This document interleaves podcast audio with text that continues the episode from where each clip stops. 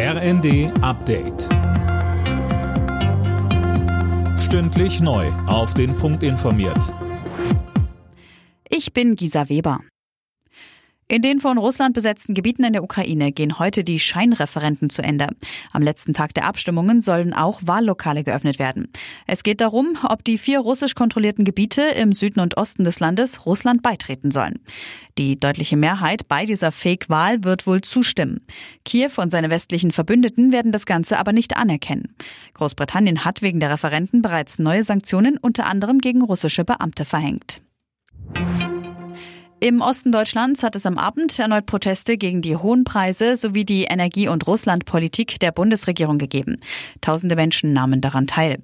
Dabei blieb es meist friedlich. Thüringens Innenminister Mayer hatte zuletzt allerdings davor gewarnt, dass die Proteste durch Rechtsextremisten unterwandert werden könnten.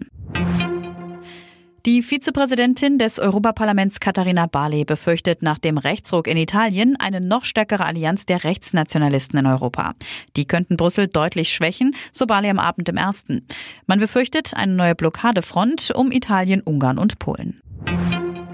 Spektakuläres Experiment der NASA in der Nacht. Die US-Raumfahrtbehörde hat mit Absicht ein Raumfahrzeug in einen Asteroiden fliegen lassen.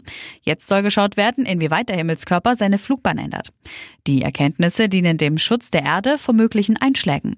Es war der erste Versuch dieser Art. Der jetzt getroffene Asteroid stellt keine Gefahr dar. Er ist rund 11 Millionen Kilometer von der Erde entfernt unterwegs. Und zum Fußball. Deutschland und England haben sich am Abend in der Nations League 3 zu 3 unentschieden getrennt. Zwischenzeitlich hatte die deutsche Mannschaft schon 2 zu 0 geführt. Einer der deutschen Torschützen, Ilkay Günduan, sagte nach dem Spiel bei RTL. Mit Sicherheit haben wir nicht so performt, ähm, gerade auch im Ungarn-Spiel, wie wir es äh, uns vorgestellt haben. Wir haben es über weite Phasen, gerade noch in der zweiten Halbzeit gezeigt, dass wir es auf äh, allerhöchstem Niveau können. Und äh, das müssen wir jetzt versuchen, über 90 Minuten durchzuziehen, weil bei einer WM hast du viel weniger Spielraum, mal Fehler zu machen. Alle Nachrichten auf rnd.de